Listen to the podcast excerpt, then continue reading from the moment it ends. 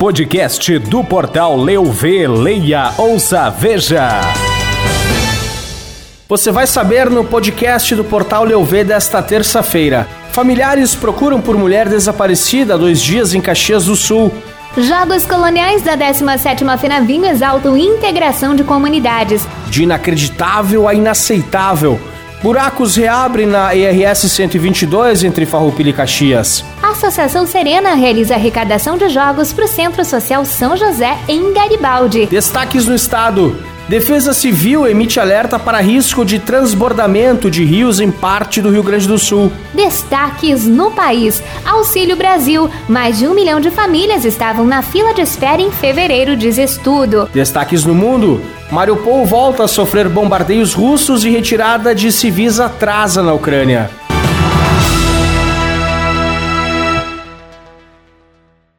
Olá, podcast do Portal Leuve está no ar. Hoje é terça-feira, 3 de maio de 2022. Eu sou Diogo Filipon. E eu sou Lilian Donadelli. E resumiremos em menos de 10 minutos os principais acontecimentos da Serra Gaúcha, do Rio Grande do Sul, do Brasil e do mundo. E no domingo à tarde, por volta das 16 horas, Jocelaine Dias de Oliveira, de 34 anos, saiu de casa em Fazenda Souza.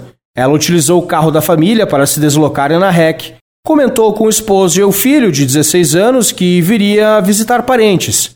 Na área urbana, ela deixou o veículo na casa deste familiar e pediu um motorista de aplicativo. De acordo com o familiar, ela contou ali que iria viajar para a casa do pai em Porto Alegre. Por isso, com o veículo de aplicativo, se deslocou para a rodoviária de Caxias. Contudo, Jocelaine não chegou na casa do pai. Em revista na casa, o esposo e o filho localizaram uma carta onde ele dizia que se afastaria da família por três meses para tratamento. Ela supostamente se internaria em uma clínica de reabilitação. Segundo o esposo, Jocelane Dias de Oliveira não era usuária de entorpecentes e nem de álcool. Ultimamente, a única situação atípica anotada pela família é que ela estava tomando um remédio para emagrecer, o qual a deixava nervosa. A família relatou que ela saiu vestindo uma legging preta, uma jaqueta cinza e um tênis. Ela está sem celular, mas levava consigo sua documentação pessoal. Qualquer informação sobre Jocelaine pode ser repassado aos familiares pelo telefone 54 98169 6589 com Miguel ou para a polícia pelo 190. Joga o envolvimento comunitário para erguer a Festa Nacional do Vinho lá em 1967, ano da sua primeira edição, foi um dos maiores legados deixados pelo evento à cidade. Às vésperas de mais uma edição, a 17ª da história, esse congraçamento entre as comunidades vem à tona mais uma vez para edificar, além da Fenavinho, uma das programações mais divertidas da festa, os impagáveis Jogos Coloniais. Ao todo, 42 comunidades do interior estão sendo estimuladas por líderes comunitários entidades, poder público e membros da FENAVINHO a se conectarem para a competição. Elas estiveram reunidas no Centro da Indústria, Comércio e Serviços de Bento na noite do dia 2 de maio para o lançamento dos Jogos Coloniais e para demonstrar a confraternização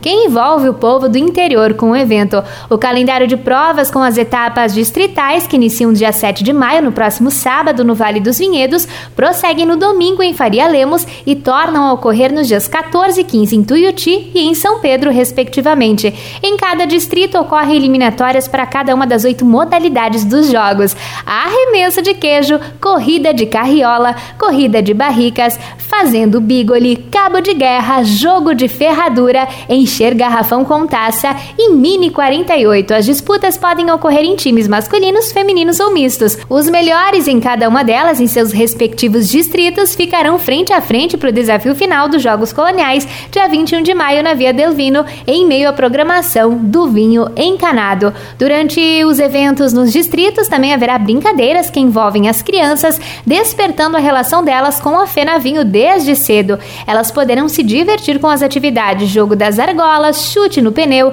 pescaria e corrida de saco realizadas apenas de modo recreativo. Esse movimento acompanha o trabalho que o comitê da 17ª edição tem priorizado a fim de reconectar verdadeiramente o evento à comunidade.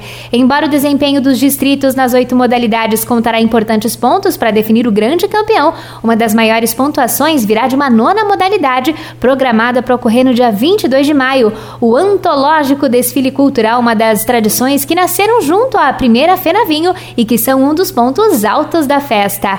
E Lilian, a ERS 122 entre Farroupilha e Caxias do Sul segue padecendo com a situação dos buracos que tomam conta da rodovia. Nem mesmo as obras, iniciadas em fevereiro deste ano, refeitas em março e novamente alvo de manutenção em abril, são bastante para que os buracos não reabram na rodovia. Na manhã desta terça-feira, a reportagem do grupo RS Com transitou pela estrada e comprovou o inevitável com as fortes chuvas que atingiram a região. Diversas novas crateras abertas em muitos pontos, nos dois sentidos da via, motoristas parados nos acostamentos, pneus furados, rodas estragadas e a indignação de ver uma obra recém-feita com dinheiro público já se tornando um transtorno, mais uma vez, na vida de quem precisa utilizar o trecho. E a Associação Serena Semear Renovar Nascer de Garibaldi está realizando a arrecadação de jogos educativos. O material será disponibilizado para crianças em situação de vulnerabilidade social atendidas no Centro Educacional São José no contraturno escolar. Podem ser doados, por exemplo, jogos de memória, de encaixe, quebra-cabeças, varetas e dominó. As doações podem ser feitas até o final do mês de maio em um dos pontos de coleta, entre eles na recepção da Rádio Serrana, emissora pertencente ao grupo RS Com, na Rua Irmão José Sion, no centro de Garibaldi. E Lilian, após milhares de pessoas saírem de suas casas na fronteira oeste em razão das enchentes, a semana começa com um alerta da Defesa Civil sobre o risco de transbordamento de rios em outros pontos no Rio Grande do Sul. Com as chuvas desta terça-feira, hidrólogos chamam atenção para possível aumento no nível das bacias hidrográficas na metade leste do estado. Um ciclone extratropical se aproxima do Rio Grande do Sul e pode provocar ainda fortes rajadas de vento e agitação marítima. Conforme monitoramento da sala de situação da Secretaria Estadual do Meio Ambiente, há alerta de transbordamento nas seguintes bacias hidrográficas: Rio Caí, abrangendo os municípios de Portão, São Sebastião do Caí e Bom Princípio, Rio dos Sinos, abrangendo as regiões de municípios como Novo Hamburgo, São Leopoldo e Campo Bom, e Rio Taquari, abrangendo os municípios como Lajado, Guaporé e Veranópolis através do Rio das Antas. Destes, o Rio Taquari é o que mais chama atenção por já apresentar pontos de elevação em municípios como Mussum, Encantado, Estrela, Bom Retiro do Sul e Taquari. Outras bacias estão em estado de atenção, o que significa que não apresentam riscos, mas estão em áreas afetadas pela instabilidade. E Diogo zerada no início desse ano, segundo o Ministério da Cidadania, a fila de brasileiros à espera do Auxílio Brasil voltou a crescer. Estudo da Confederação Nacional de Municípios mostra que mais de um milhão de famílias que atendem aos requisitos para receber o benefício não tiveram acesso a ele em fevereiro deste ano. A chamada demanda reprimida teve um salto em relação a janeiro, quando o número de famílias à espera era de 434.421. Para receber o benefício, as famílias precisam atender às condições do programa e estar inscritas no cadastro único. Não é preciso se inscrever para o benefício. O governo avalia dentro do CAD único os elegíveis. A demanda reprimida sim leva em conta o número de inscritos no cadastro que se enquadram para o recebimento. E a Rússia voltou a bombardear a usina siderúrgica Azovstal que abriga civis em Mariupol nesta última segunda-feira. A informação é do vice-comandante ucraniano Slavstov Palamar.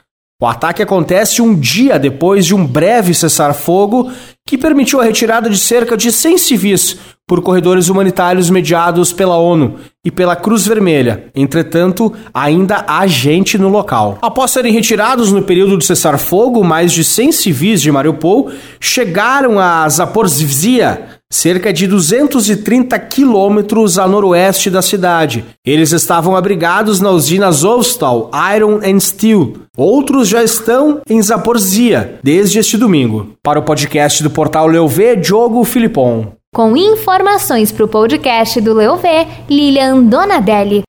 Podcast do portal Leuv, leia, ouça, veja.